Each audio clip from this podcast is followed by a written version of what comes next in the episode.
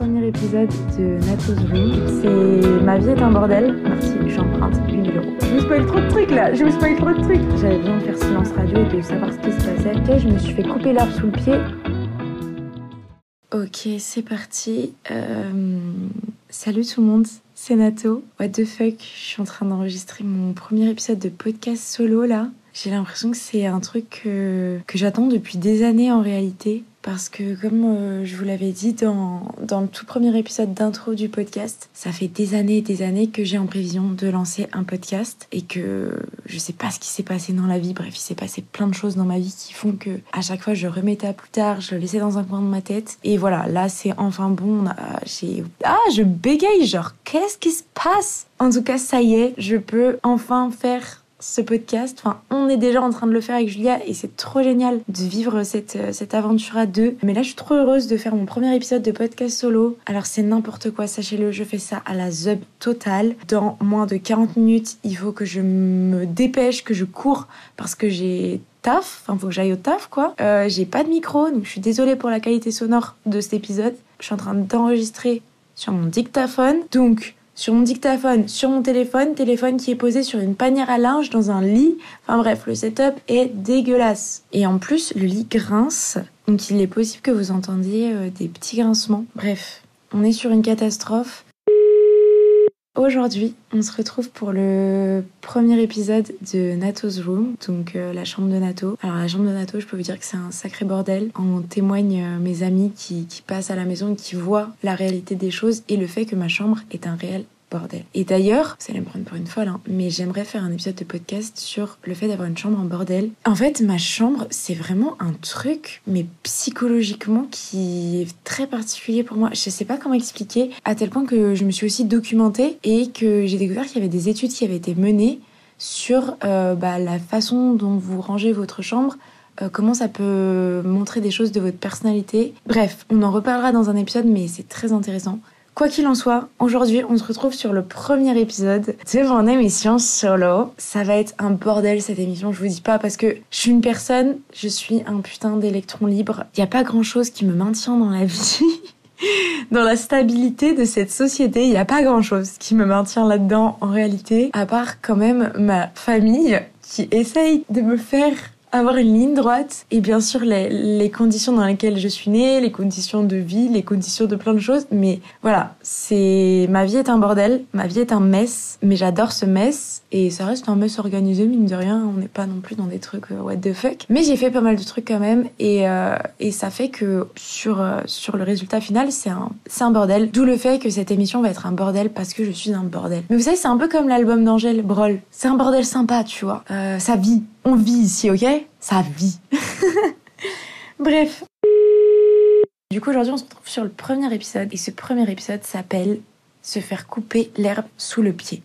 Ok? Ça va me permettre, en fait, de vous faire une petite update life, autant pour, euh, pour ceux qui me connaissent pas du tout que pour ceux qui me connaissent euh, de vue, de loin et qui savent pas trop pourquoi je ne suis plus là là où j'étais, à savoir dans mon école. En fait, aujourd'hui, j'ai envie de vous raconter un peu ce qui s'est passé ces derniers mois pour moi, mais pour ça, il faut que je remonte en arrière. Et je vais vous expliquer tout ce qui s'est passé depuis environ un an, un an et demi, jusqu'à ce que je me fasse couper l'herbe sous le pied et que je me retrouve dans cette situation où j'ai du temps pour créer un podcast, notamment. Mais à la base, c'était pas mon plan de vie tout ça, d'accord? À la base, il y avait un autre plan qui était en train de se dérouler dans ma vie et il s'est passé des choses. Je me suis fait couper l'herbe sous le pied il y a quelques mois, d'un point de vue professionnel, d'un point de vue scolaire, et je vais vous raconter cette histoire. Il y a une conclusion à tout ça. Il y a une très jolie conclusion à tout ça d'ailleurs, si je peux me permettre.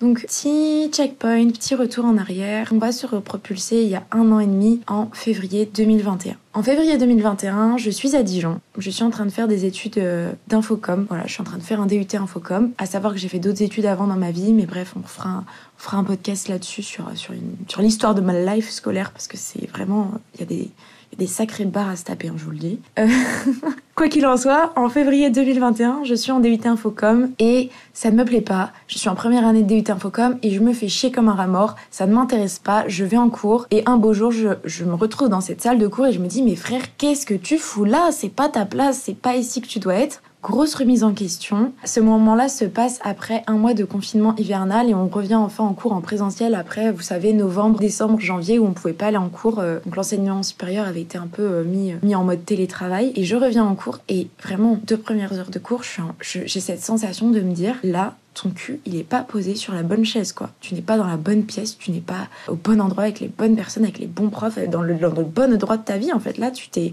tu t'es un peu égaré et je sors de cours et on va à la pause club avec mon petit groupe de potes. Et, euh, et d'ailleurs, cette anecdote, cette anecdote, cette anecdote les a traumatisés, je crois. Mais ouais, je sors euh, pour la pause club, ils remontent en cours et moi je leur dis attendez genre les gars je vais aux toilettes et tout. Je pars aux toilettes et les gars je me regarde dans le miroir des toilettes et je me dis meuf, casse-toi. Qu'est-ce que tu fous là en fait? Casse-toi.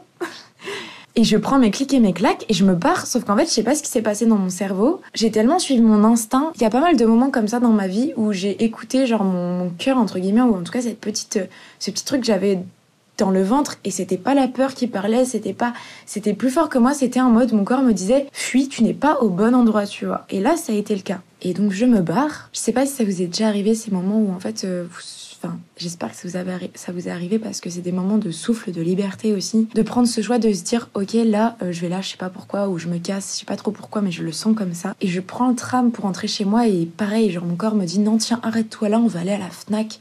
Enfin bref, un truc euh, qui n'avait aucun sens. Et, euh, et, en fait, mes potes, de leur côté, me voient pas remonter en cours, tu vois. Et commencent à s'inquiéter, je commence à me faire appeler de partout, et je réponds pas parce que dans ma tête, je suis dans un moment où je suis en mode, wow, qu'est-ce qui se passe, tu vois, genre là, je viens de... J'étais censée être en... avoir cours toute la journée, les absences étaient pas autorisées, j'avais rien, enfin, je sais pas, juste, je me suis barrée, tu vois. Bref, je vous passe tous les détails parce que là, je suis en train de vous raconter tout un truc. Mais euh, je me retrouve à la FNAC, je sais pas pourquoi, je me retrouve devant je crois que j'étais en train de regarder des disques durs ou des clés USB et je suis vraiment en mode euh, c'est bon, j'arrête quoi. Genre ces, études, elles me, me correspondent pas.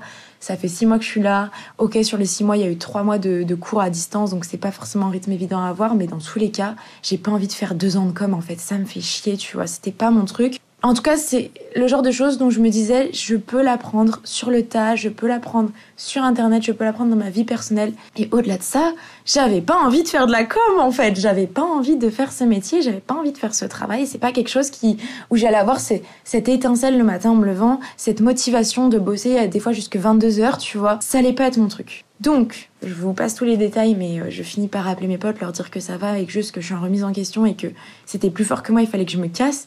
En plus, les pauvres, ils se sont inquiétés parce que si vous voulez, ils sont remontés en cours. Ils m'ont pas vu, ils m'ont pas vu une minute, ils m'ont pas vu cinq minutes. Au bout de dix minutes, ils se sont dit what the fuck, qu'est-ce qui se passe? Même la prof s'est un peu inquiétée. Au même moment, ils m'ont raconté qu'il y avait eu une, euh, vous savez, une sonnerie d'ambulance ou de pompiers, je sais plus, qui avait passé. Donc là, bref, ils sont partis dans un sketch, les mecs. Et je suis encore désolée de pas vous avoir donné de news pendant au moins une heure, quoi. Ils ont contacté ma sœur qui a fini par m'appeler et me dire, en fait, j'ai reçu un message de Julien en mode, mais meuf, t'es où, genre, qu'est-ce que tu branles? Je suis insupportable. Mais quand c'est comme ça, quand j'ai des moments comme ça de what the fuck, de remise en question, en fait, je dois tellement suivre mon instinct et c'est tellement fort dans ma tête ce truc de qu'est-ce qui se passe que j'ai besoin d'avoir un petit moment calme, un petit moment solo où je me laisse guider par mon corps, mes sensations et, et, ouais, mon intuition dans mon, dans mon ventre et dans ma tête. Et après, je suis là en mode, ok les gars, voilà, il se passe ça, je vous préviens, tout va bien, je vais très bien, je suis désolée de vous avoir inquiété. Juste là, j'avais besoin de faire silence radio et de savoir ce qui se passait. Et ce qui se passait, c'est juste que j'avais pas envie et que j'étais pas à ma place. Donc fin du DUT, hop là, je me casse fin janvier 2021. Suite à ça, je me dis, ok, pour vous remettre dans le contexte, meuf, t'as 23 ans, t'as pas de diplôme, c'est la deuxième fois que tu quittes tes études en, what the fuck total. Ok, euh, là, tu sais qu'est-ce que tu vas faire? Détox digital, tu vas supprimer tous tes réseaux, tu vas te concentrer sur toi pendant un mois. On pourra reparler de cet épisode-là, mais pour vous la faire courte, grosse remise en question pendant un mois. Euh, je vais pas vous mentir, on est passé par des moments très compliqués psychologiquement, etc. Et euh, j'en conclus que bordel, bordel, moi ce que j'aime dans la vie, ce qui a toujours été mon rêve d'enfant, ce qui m'a toujours un peu mis des étoiles dans les yeux, entre guillemets, c'est faire du cinéma. C'est cet art, c'est ce truc que j'ai quand je regarde un film. Putain, mais même d'en parler là, ça, ça me... Genre, ça me touche, tu vois, ça, ça me fait un truc.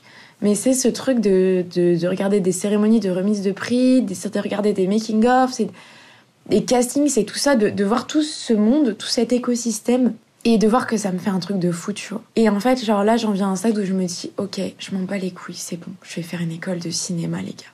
Et du coup, je commence à me documenter. Je commence à regarder sur Internet, qu'est-ce qu'il y a, comment ça existe.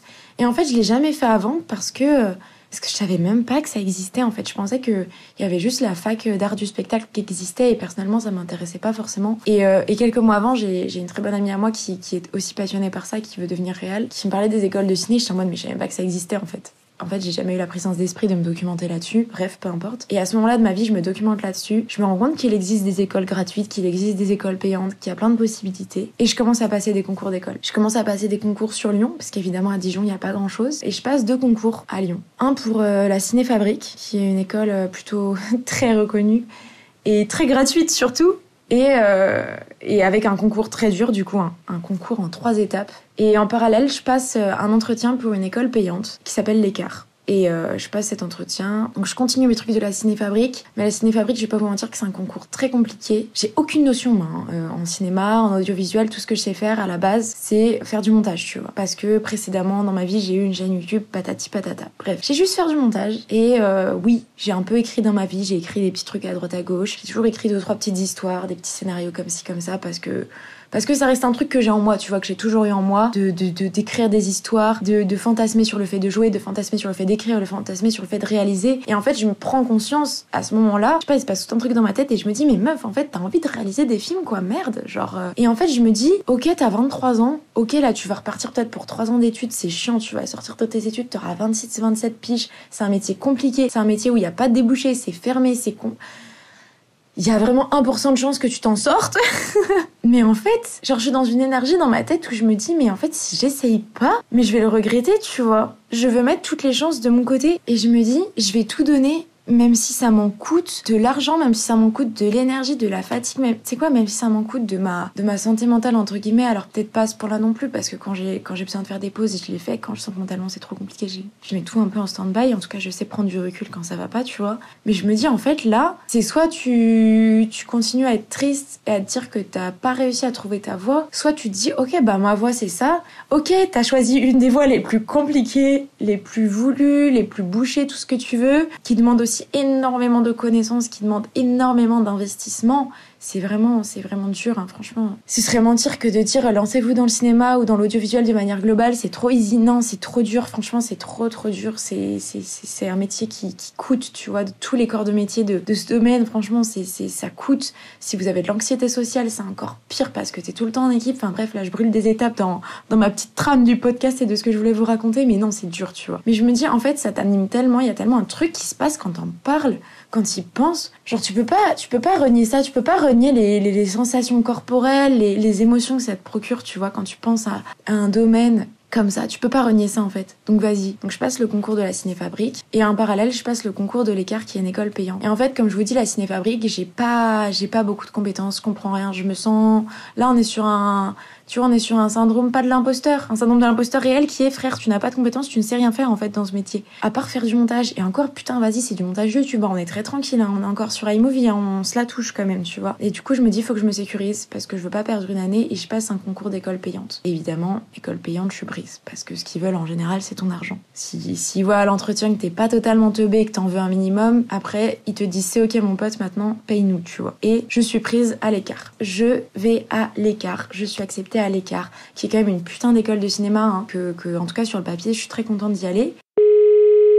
Chapitre 2, je suis acceptée dans une école de cinéma. Et ça, c'est incroyable. Ça, c'est fou. Et du coup, pour pouvoir y aller dans cette école de cinéma, qui coûte 7000 euros l'année, voire même 8000, entre 7000 et 8000 euros l'année, il faut que je les trouve ces 7000 euros l'année, tu vois. Donc je me dis, ok, c'est. Il faut savoir que j'ai très peur de comment dire j'ai pas peur de l'argent mais je suis quelqu'un j'ai toujours eu de l'argent de côté je suis quelqu'un je fais attention à mon argent parce que voilà j'ai pas euh, comment dire ça c'est un peu con de dire ça mais voilà je viens de la classe moyenne j'ai jamais j'ai jamais manqué de rien en étant petite mais mes parents n'ont pas n'ont pas 8000 euros à mettre dans une école je n'ai pas 8000 euros à mettre dans une école et je n'ai pas assez de temps pour rassembler 8000 euros ok dès que j'ai quitté mon, mon DUT Infocom j'ai tout de suite été travailler je me suis toujours tout de suite trouvé un petit taf mais je n'ai pas assez de temps pour économiser 8000 euros là pour, pour dans 6 mois, tu vois. Et mes parents ne peuvent pas m'aider financièrement. Donc, bah, pré-étudiant, tu vois.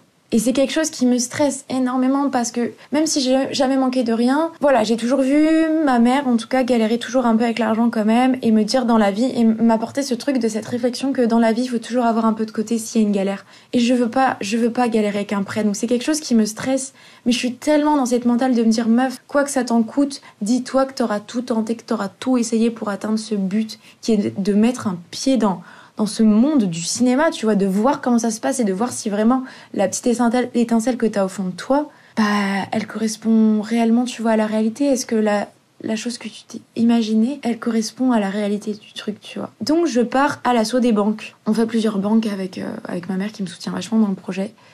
Et, euh, et je finis par réussir à avoir un prêt étudiant. Alléluia, let's go, c'est parti, j'emprunte 8000 euros. Et avec la banque, on décide de ne pas me donner la somme globale pour les 3 ans, à savoir 24 000 euros. Donc c'était ouais, à peu près 8 000 euros par an, donc à la fin 24 000 euros sur les 3 ans. On décide de faire année par année. Donc on se dit, ok, là, madame, bonjour, je vous passe 8 000 euros pour cette année. Ça vous permet de payer l'école et d'avoir en plus un petit... Euh, je crois que j'avais pris genre 700, 800 euros en plus pour au cas où, tu vois, genre les petites dépenses en plus en tant qu'étudiante. Et on se revoit dans un an pour renouveler euh, le prêt tous les ans, quoi. Comme ça, ça vous évite d'avoir les 24 000 et de, de péter un câble et de vous barrer en Thaïlande avec les 24 000. Parce que, encore une fois, je suis un électron libre, on sait pas ce qui peut se passer, me donne pas 24 000 d'un coup.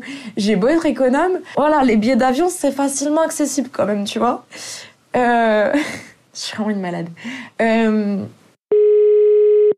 Et donc, on rentre dans le chapitre 3. Putain, c'est, ce podcast n'est pas organisé. Je sais même pas si on est réellement au chapitre 3. Voilà, c'est un peu le bordel là. J'ai juste quelques petites notes, mais j'ai pas vraiment organisé ça en, en, chapitre. Et donc voilà, chapitre 3, cette première année à l'écart dans cette école de cinéma. Déjà, c'est une découverte pour moi parce que c'est une école. Avant, j'ai fait la fac, ensuite j'ai fait un DUT, et me voilà en école, tu vois. Et une école, c'est autre chose, tu vois. C'est très différent de, de la fac ou d'un DUT. C'est beaucoup plus libre. Déjà, dès le début de l'année, on nous dit clairement on se tutoie tous. Dans le milieu du cinéma, on se tutoie tous. Et c'est agréable d'avoir ce truc-là, tu vois. De pouvoir tutoyer tes profs, il y a un truc euh, d'agréable et de on est tous sur le même niveau, on est tous là pour apprendre et s'apporter mutuellement, tu vois. Donc voilà, il y a l'école, il y a les cours, beaucoup de cours très intéressants. Enfin, beaucoup de cours. Pas tant que ça d'ailleurs, en fait pas tant que ça. Et première déception en vrai parce que je trouve qu'il n'y a pas eu assez de cours. Moi personnellement été un peu déçue de me dire putain je paye 7000 euros pour faire 14h-18h euh, tu vois. Et en même temps, à certaines périodes de l'année, vu qu'il y a des projets qui se font, t'as pas le temps d'avoir plus de cours que ça. De toute façon, t'as pas forcément le temps d'avoir un job étudiant non plus à côté. Parce que la réalité, c'est qu'il y a beaucoup, beaucoup, beaucoup de taf. Vraiment, il y a, il y a énormément de taf. Et qu'est-ce qui se passe pendant cette première année? Pour vous résumer, je pourrais vous en parler un peu mieux dans un autre podcast si vous voulez, mais il y a les cours, et a les rencontres. Et c'est l'essentiel hein, de cette année d'études que j'ai fait euh, à l'écart. C'est vraiment euh, les rencontres en fait. Et j'ai eu la sensation vraiment de payer pour rencontrer des gens qui, qui avaient un peu les mêmes étincelles que moi, tu vois. Qui avaient un peu ce même rêve de gosse, on va dire. Parce que les cours en eux-mêmes, je vais pas vous mytho que 80% des choses que j'ai pu faire, d'un point de vue vraiment théorique et d'un point de vue vraiment court, c'est des choses que tu peux apprendre euh, en autodidacte. C'est un logiciel de montage. Déjà, le montage, je suis désolée. Hein. Après, c'est ma, ma, vision des choses, mais tout peut s'apprendre sur Internet. Euh, ensuite, t'as une caméra ou t'as un appareil photo, c'est la même chose. Hein. Tout s'apprend euh, sur le tas. Maintenant, ce que j'ai appris, c'est un savoir-être un savoir-faire, c'est découvrir un écosystème de comment ça se passe un tournage, frère, de de l'écriture, de la production, du tournage jusqu'à la post-production. C'est, tout cet écosystème, c'est toutes ces, ces, réglementations, entre guillemets, comment ça se passe. Parce qu'il y a un côté très, euh, très procédurier, entre guillemets, dans le cinéma, tout en ayant un côté très libre où, putain, il y a ce plan-là à faire, ok, on n'a pas le matos qu'il faut, c'est pas grave, frère, regarde, on a du scotch là, regarde, on a ça là, regarde, on, on suspend la caméra au plafond de cette manière-là, je sais pas quoi. Enfin, il y a un côté très... Euh, très débrouille dans le cinéma, tout en ayant à côté ce truc très, euh, très carré d'organisation, parce que quand on est 20-30 euh, autour de la même idée, mais qu'on est 20-30 quand même dans la pièce à essayer de bosser, t'es obligé de te mettre tes règles. T'es obligé de dire, ok, maintenant tout le monde chuchote, fermez vos gueules, sinon on n'est pas dans une ambiance de travail, tu vois. Il y a plein de choses comme ça auxquelles euh, tu penses pas forcément, mais c'est tout un écosystème et ça, j'ai appris cet écosystème, été baignée dans cet écosystème et ça, ça a été enrichissant, ça, ça a été... J'ai grandi cette année, tu vois. Genre, bon, mon anxiété sociale, on a pris un coup de fou parce que t'es H24 avec des gens et c'est dur, tu vois. Ça, c'est dur. C'est dur quand, quand faut tout le temps sociabiliser, alors que toi, de base, t'es un peu en mode... Euh, moi, les gens, ils me stressent, t'as vu Donc, euh, ouh, ça, c'est dur. Mon conclusion, ce que j'ai appris, c'est bien évidemment, j'ai appris des choses en cours. hein. C'est juste que voilà, si vous n'avez pas les 7000 balles, sachez que vous allez payer surtout pour être plongé. C'est une expérience en fait. Il y a les cours, bien sûr, mais sachez que voilà, si vous avez vraiment pas l'argent à mettre, ne vous inquiétez pas. Vous pouvez apprendre des choses sur internet et sur le tas. hein. Il n'y a pas besoin de faire une école. euh, La plupart des gens ne font pas d'école d'ailleurs pour, euh, pour s'en sortir dans, dans l'audiovisuel et, et dans le cinéma de manière générale. C'est pas une obligation, c'est juste ça que je veux vous dire. Mais ce que j'en ai appris, ce que j'en retiens aussi, c'est que j'ai été plongée dans cet écosystème qui est incroyable. Hein. Je veux dire, je me suis retrouvée sur des plateaux de tournage où j'ai ressenti ce petit truc où je me suis dit, waouh, là par contre, je me sens à ma place, tu vois. Là, il y a un truc qui fait que, waouh, je me sens bien, genre. Et aussi, ce que j'en retiens, c'est les rencontres que j'ai faites. J'ai fait des rencontres professionnelles qui m'ont ouverte. J'ai fait des rencontres amicales. Euh, pas énormément, hein, parce que c'est aussi. C'est compliqué. Il y a. Je trouve dans ce métier, je, sais pas. Après, c'est peut-être moi, je suis trop parano, mais moi, je ressens beaucoup de d'hypocrisie. Euh, J'avais l'impression qu'il y avait beaucoup, beaucoup d'hypocrites qui te parlaient que par internet, intérêt. Enfin, pas forcément vers moi, mais les gens entre eux, genre, moi, je suis une personne assez, euh, assez chill, assez calme, et du coup, les gens venaient vers moi aussi pour euh, se plaindre de un tel et de un tel, et j'ai l'impression qu'ils se le, se le disaient pas forcément en face. Et quand t'as plein de gens qui viennent te parler d'un tel et un tel, tu te dis, bah, comment est-ce qu'on parle de moi forcément aussi? Bon, genre, je saurais jamais, et quelque part maintenant, je m'en fiche. Mais bref, c'est pas le sujet, putain. Euh, mais ouais, j'ai fait des rencontres de fous. Je dirais que j'en retiens vraiment euh, trois, allez quatre rencontres incroyables, dont deux personnes avec qui j'ai fait une aventure folle cette année, euh, qui vont se reconnaître. Mais mes bébés, putain, mes, mes frères, vraiment, genre, mes frères d'armes, mes collègues, on est partis en, freestyle cette année. Euh, Il y a quelque chose qui va sortir dans pas longtemps, là, vraiment, avant la fin de l'année. Euh, J'ai rencontré Lenny et Calvin, pour ne pas les citer, avec qui on est parti en couille, genre. Avec Lenny et Calvin, on s'est rencontrés euh, cette année. Ils étaient dans ma classe, on était un peu les trois branleurs de la classe, pour vous la faire courte. Et euh, au fur et à mesure de l'année, t'as plein de gens qui lancent des petits projets, tu sais, des petits projets de court-métrage, des petits projets... euh, Parce que dans le cinéma, t'as beaucoup de concours, de festivals, où, euh, genre, pendant une semaine, tu dois faire un film sur un thème, tu l'envoies, et puis t'es sélectionné, t'as des prix, tout ça. Et nous, en fait, on n'était jamais appelés sur le projet des gens parce qu'on on a zéro connaissance. On arrivait, on n'a jamais touché une caméra, tous les trois. On n'avait jamais touché du montage. Enfin, moi, j'en faisais un peu, mais vas-y, vraiment pas grand-chose. En plus, on était un peu les trois branleurs au fond de la classe.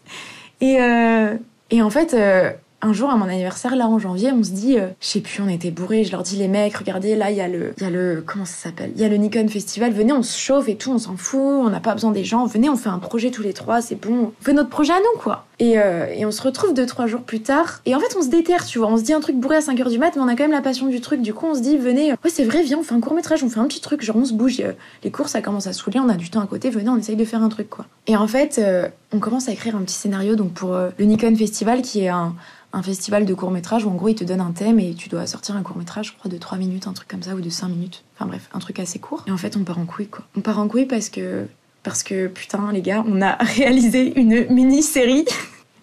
on est complètement parti en cacahuète. Et il faut savoir que mon année s'est énormément tournée autour de ce projet. Mais putain, les gars, j'ai depuis février, je suis en train d'en prendre conscience là de plus en plus parce qu'on est en train d'arriver à la fin du process. Mais on a commencé à écrire fin janvier 2022 là. Et, et là, avant la fin de l'année 2022, bah, va sortir sur YouTube notre mini-série avec les gars qu'on a écrit tous les trois, qu'on a réalisé, dans laquelle on joue, qu'on a monté, qu'on est en train d'étalonner. C'est fou ce qu'on a fait. Bref, bref, c'est fou. Je vais pas trop en dire. Je pense que je ferai un podcast là-dessus pour vous raconter tout ce qui s'est passé. Mais sachez que voilà, il y a une mini-série qui arrive dans, dans, dans, dans, dans, quelques semaines. Et, euh, et putain de merde, on a fait une mini-série en 8 mois alors qu'on voulait juste faire un court métrage de 3 minutes. Et je crois qu'on a fait un des plus gros projets de l'école, en dehors des, des, projets... Ouais, en termes de projets perso, on a, on a fait un des plus gros projets de l'école, enfin complètement fou. Alors que c'est juste un bail de, de mecs bourrés à 5h du mat qui se disent Ah les gars, venez, on fait des projets de marre des cours. Lenny qui a ce move de génie. À ce moment-là, je dormais, les mecs, mais les mecs ont fini d'écrire euh, le premier épisode de la série, du coup, qui était censé être juste un petit court métrage de, de 5 minutes. Et quand Calvin a demandé à Lenny Bon mec, du coup, c'est quoi le titre? Lenny lui a dit Si on est vraiment chaud, on l'appelle Pilote. Et on en fait une série. Je vous spoil trop de trucs là, je vous spoil trop de trucs. Je devrais pas en parler, mais j'ai trop envie d'en parler. Il faut absolument que je me dépêche, je vais être en retard au taf. Ok les mecs, j'essaye de vous résumer euh, la fin de, de tout ça. Conclusion de cette année, j'ai eu tellement de taf. En fait, j'ai été porteuse de beaucoup de projets dans l'école, au-delà de, notre série, du coup, où, j'étais, voilà, on était trois, trois têtes dessus à être porteur du projet. En plus, moi, j'ai réalisé énormément d'épisodes. Les gars ont beaucoup écrit, moi, j'ai beaucoup réalisé. C'était une charge mentale de fou. Il y avait, enfin, je vous dis pas le nombre de taf que j'ai fait cette, année, sans parler du fait que j'ai été, ouais, j'étais chef de poste, entre guillemets, sur pas mal de projets de l'école aussi. Et euh, je crois que ça m'a pas mal épuisé. vraiment, j'ai cet été vraiment, je me suis pris un mois où vraiment euh, c'était chaos technique. Et bref, vient la fin de l'année.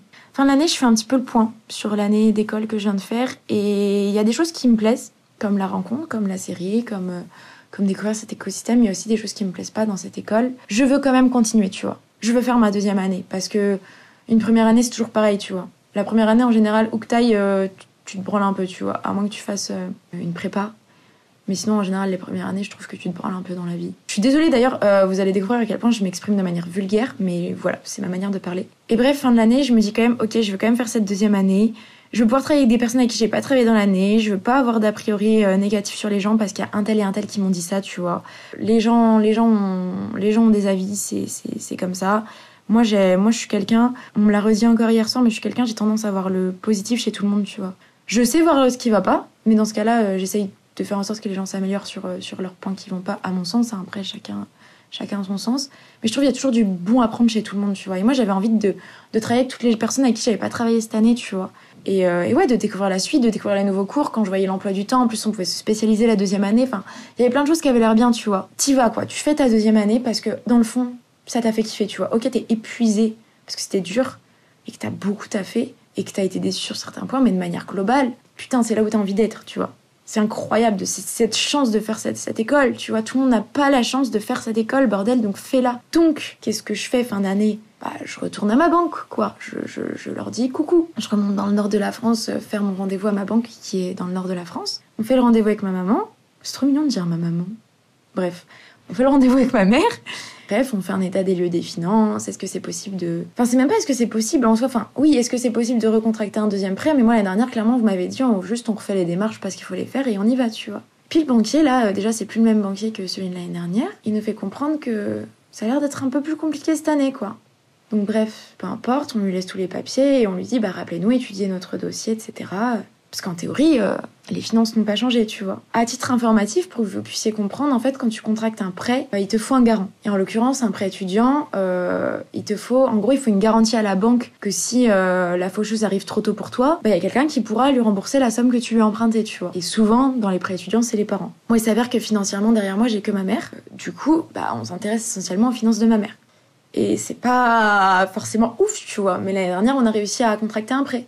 Pourquoi cette année on n'y arriverait pas, sachant que la situation n'a pas forcément énormément changé Et puis, euh, on, fait ce rendez-vous début juin. Moi, il me reste encore un mois à l'école, il me reste encore trois tournages pour ma série. Enfin bref, un mois de juin euh, très très chargé, si je peux me permettre. Et, euh, fin juin, après un, mai, un mois de juin, mais entre les partiels de fin d'année, les tournages, les ceci, les cela, enfin bref, un mois de juin très compliqué. Je reçois, je reçois un appel de ma mère, pile la semaine de partiel en plus, qui me dit bon bah j'ai eu la réponse du banquier, et ton prêt n'est pas accepté. Donc, euh, douche froide en fait. Douche froide parce que si j'ai pas de prêt, moi je peux pas continuer. Je n'ai pas, je n'ai pas 7000 euros. Je suis déjà dans la merde au quotidien. Je, je, je, j'ai passé les deux premiers mois de, mon année d'études à, à galérer avec Pôle emploi. Les deux premiers mois de mon année, en fait, c'est mes potes qui me payaient mes courses, qui me payaient mon abonnement de tram. Enfin bref, j'ai, j'ai eu une année financièrement. Euh... Enfin non, j'avais un toit sur la tête, je peux pas me plaindre, tu vois. J'ai un toit sur la tête, j'ai réussi à manger, j'ai, j'ai, j'ai des gens qui sont là pour moi. Mais c'était compliqué, tu vois. Donc je peux pas en fait. Tu peux pas me dire que mon prêt il va pas être accepté. Et en fait, je raccroche l'appel et je vous jure, les gars, j'ai pleuré. Mais tu sais, j'ai pas pleuré de tristesse, j'ai pleuré de nerfs parce qu'en plus, il y a eu une accumulation de fatigue, de nervosité, de plein de choses au cours de l'année. Il y a eu un sentiment d'injustice en fait, de me dire putain, genre là, je suis en train de faire mes armes, tu vois, et je peux pas les faire parce que. Bah, parce que. Juste, bah. Bah, c'est la life en fait. J'ai pas les ressources en fait. C'est juste ça. J'ai dû arrêter parce que j'avais plus les ressources financières pour continuer. Et, et je vous jure, c'est une sensation où t'as trop le seum en fait. T'as trop le seum. Et le pire dans tout ça, les gars, c'est que en fait, le banquier nous a dit, mais en fait, l'année dernière, la banquière qui vous a donné le prêt n'aurait même pas dû vous le donner. C'est-à-dire que c'est un coup du destin. Enfin, moi, je le vois comme ça. Mais la première année, techniquement, j'aurais même pas dû la faire. C'est juste que la banquière qui s'occupait de moi, pour l'anecdote, elle, elle sortait de comment on appelle ça, de, d'arrêt maternité, vous savez. En gros, elle venait d'accoucher. Et elle en avait un peu rien à foutre de son taf, je crois. Et elle était en mode, ok, je vous accepte le prêt, mais tu sais, elle, elle a même pas trop étudié notre dossier. Et en réalité, on n'aurait même pas dû pouvoir contracter le prêt de la première année. Donc c'est une chance que j'ai pu faire cette première année. Et, et c'est une chance. Ouais, en fait, en fait c'est pour ça que là, le truc, quand on, t'annonce ça, alors je vous avoue que du coup, mes partiels de la semaine, j'y suis allée à la ZUB, je m'en battais la race. J'étais en mode, de toute façon, je peux pas faire la deuxième année. Bon, j'ai quand même cherché auprès de deux, trois autres banques, mais enfin, la situation financière de ma mère change pas, donc il y a rien de rassurant, etc. pour les banques, malheureusement. Et en fait, au bout de deux jours, j'ai tout de suite rebondi. Et je me suis dit, attends, attends, déjà, t'as eu la chance de faire la première année. Apparemment, t'aurais pas dû la faire, tu vois. Et c'est pas grave. C'est pas grave, meuf. T'auras essayé. Il y a, y a un an, tu t'es dit, je tente le tout pour le tout, et c'est ce que t'as fait, tu vois. T'as déjà un prêt de 8000 euros au-dessus de ta tête, t'as vu? C'est déjà bien. t'as fait des rencontres. Bordel, t'as réalisé une mini-série, tu vois. T'as réalisé une mini-série avec tes potes et tout. C'est fou, tu vois. Donc là, tu te prends un mois de pause, tu te reposes un peu parce que t'as eu une année de fou. Et c'est ce que j'ai fait. J'ai pris tout le mois de juillet à, me poser. Alors, euh, j'ai rebondi tout de suite dans le sens où direct j'ai envoyé mes CV partout parce que du coup, euh, si je peux un petit peu arrêter d'être dans la merde financièrement et rebondir euh, et me trouver un taf, let's go, tu vois. Je me trouve un taf, pourquoi? Pour pouvoir réinvestir dans un appareil photo, dans une bonne cam, dans, dans des extensions sur mon logiciel de montage, dans des trucs, tu vois. Je veux continuer dans ce domaine. Et, et, en fait, juste, ok, je me suis pris un coup de massue, ok, je me suis fait couper l'arbre sous le pied. Et d'ailleurs, je vais vous lire la définition, enfin l'explication de cette expression.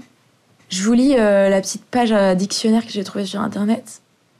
Pour expliquer cette expression, il faut savoir qu'au XVe siècle, attendez non, pardon, qu'au XIVe siècle, le mot herbe désignait les légumes en général, donc principale source de nourriture. Donc si l'on enlève les moyens de se nourrir à quelqu'un, on le coupe les vivres et afin de faire chuter la personne, on lui coupe l'herbe sous les pieds pour mieux la devancer. Les gars, c'est ce qu'on a fait, on m'a coupé les vivres pour accéder à mon école et à ce que je voulais, tu vois. Donc je me suis fait couper l'herbe sous le pied par ma situation financière, ma classe sociale, tout ce que tu veux.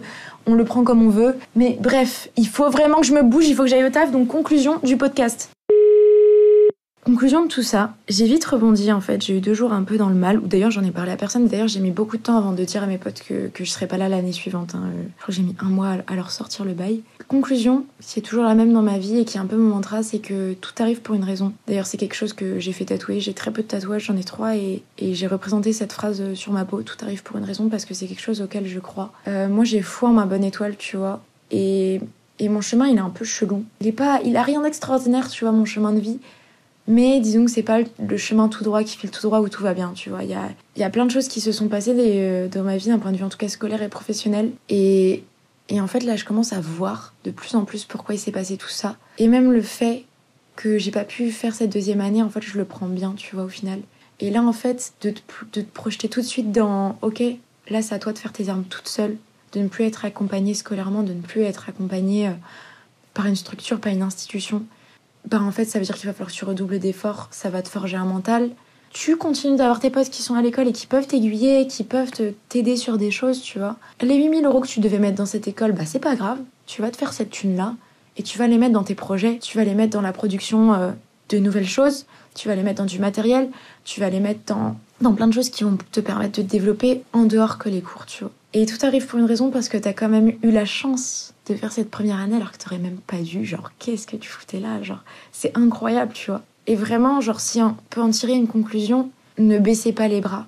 Je, si vous êtes dans ma situation ou, financièrement ou, je sais pas, vous avez un handicap, j'en sais rien. Enfin, ne baissez pas les bras. Il y a toujours des manières de, de détourner le truc. Euh, alors bien sûr, ce truc de on a toujours le choix, c'est pas toujours vrai, tu vois. Mais tant que vous avez, euh, tant que vous avez foi en vous, foi en, vos objectifs ou en vos rêves, appelez ça comme vous voulez, et puis foi en votre bonne étoile, peut-être que vous n'allez pas atterrir exactement là où vous pensez que vous allez atterrir, mais des fois on peut se tromper de rêve dans le sens où tu sais, ton rêve, il peut être un tout petit peu à côté de ce que tu avais imaginé, tu vois. Et moi je sais que je veux continuer dans ce domaine de l'audiovisuel au sens large. Là pour le coup, le cinéma et la fiction m'a bien épuisé cette année, donc je me suis dit que je faisais une petite pause et je reprendrai la fiction en 2023 et toutes mes idées autour de ça. Pour l'instant, je me concentre sur tout ce qui est je me concentre pardon sur tout ce qui est audiovisuel, mais ça m'a aiguillé, tu vois. Ça m'a aiguillé de faire cette année tout ce qui s'est passé dans ma vie auparavant, ça m'a aiguillé et ça m'a amené là où j'en suis aujourd'hui et en fait, je me rends compte que je suis contente de là où je suis.